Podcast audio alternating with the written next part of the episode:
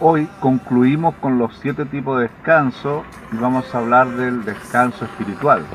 Creo que es el más importante, el más trascendente y el más vital de todos, porque este descanso espiritual habla del, Dios vivo, del Dios que nos puede ayudar, nos puede fortalecer y nos puede dar descanso.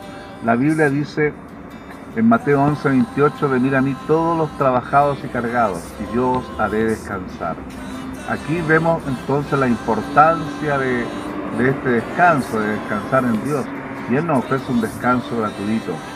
Eh, también el descanso espiritual eh, tiene que ver también con la meditación, el orar, la introspección y, también participar en algo más grande que nosotros, participar en comunidades cristianas, comunidades que, que podamos nosotros descansar, tener paz y, y eso nos puede ayudar. Dios nos ofrece un descanso gratis.